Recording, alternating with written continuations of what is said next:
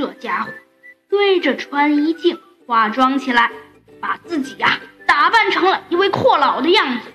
他提着一个大皮箱出了黑窝的楼门，左看看呀，右瞧瞧，见门口停着四五辆空车，没有发现任何异常情况，便钻进了自己的那辆轿车，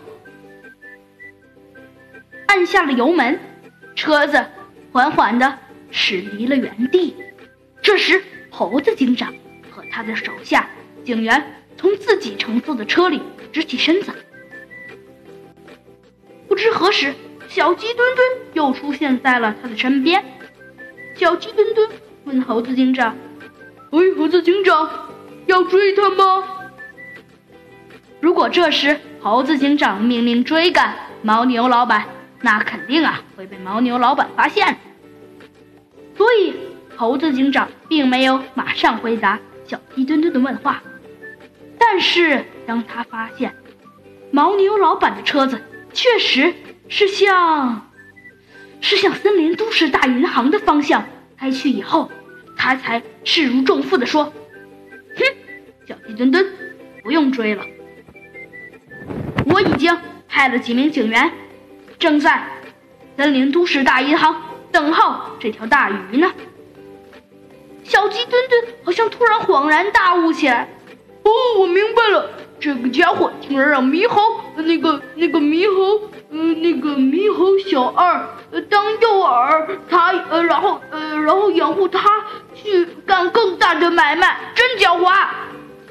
猕猴小二哥开着车来到了啊森林都市大银行的分行，进入营业大厅，他自信的。走向营业窗口，按动了摆在台上的按键，输入了老板告诉他的那个银行账号。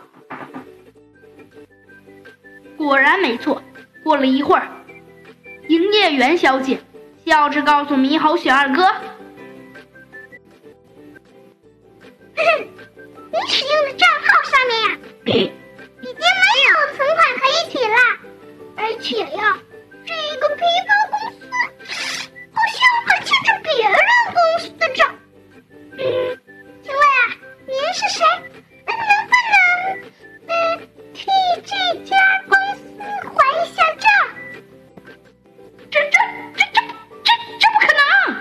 说完，猕猴小二哥就想撩，可是没想到啊，两根硬邦邦的东西顶在了猕猴小二哥的腰眼上。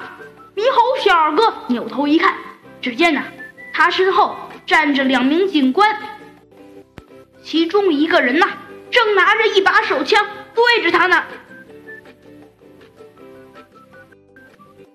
只见呐，拿着手枪的那位警员笑嘻嘻的对着猕猴小二哥说：“嘿 嘿，猕猴小二哥，哎呀，太愚蠢了，你被牦牛老板出卖了，让我们走一趟。”猕猴小二哥被戴上了银晃晃的手铐，并被呀押上了警车。警车迅速的驶离了这家分行，向着警察局开去。再说说呀，犯罪集团的头子牦牛，正得意洋洋的开着他的车，来到森林都市大银行。路上啊，他没有遇到任何麻烦。只见呢。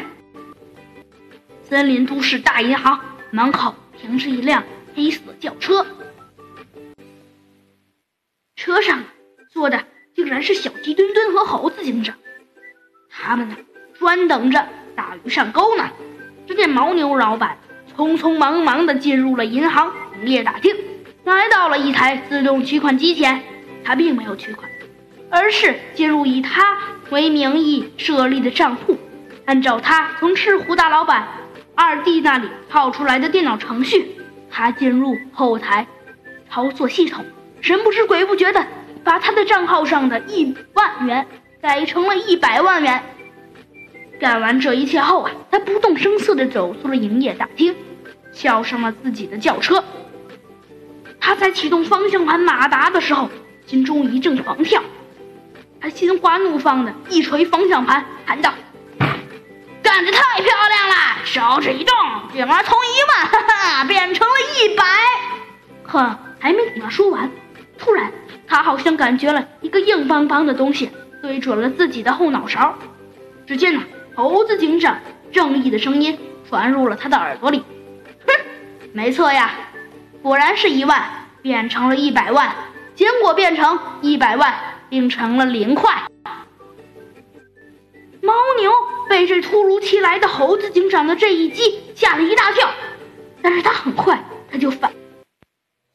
只见呐，他用力一甩手腕，把猴子警长的手枪歘的一下打飞了出去，一脚使劲踹在猴子警长的身上，猴子警长一个躲闪不及，一下子被踹了出去。只见小鸡墩墩匆匆忙忙的从银行大厦的一边跑了过来，跑了过来。只见呐，他手里拿着一个乒乓球，他用力把乒乓球扔向了牦牛，牦牛好像感觉这个乒乓球就要砸到他的脑袋上了，他纵身一跃，一脚把这个乒乓球踹向了小鸡墩墩，小鸡墩墩又一个躲闪不及，也被牦牛打中了。牦牛嘿嘿一笑，说道：“哼，想抓住我没门儿！”说罢，他就。跑出了屋外。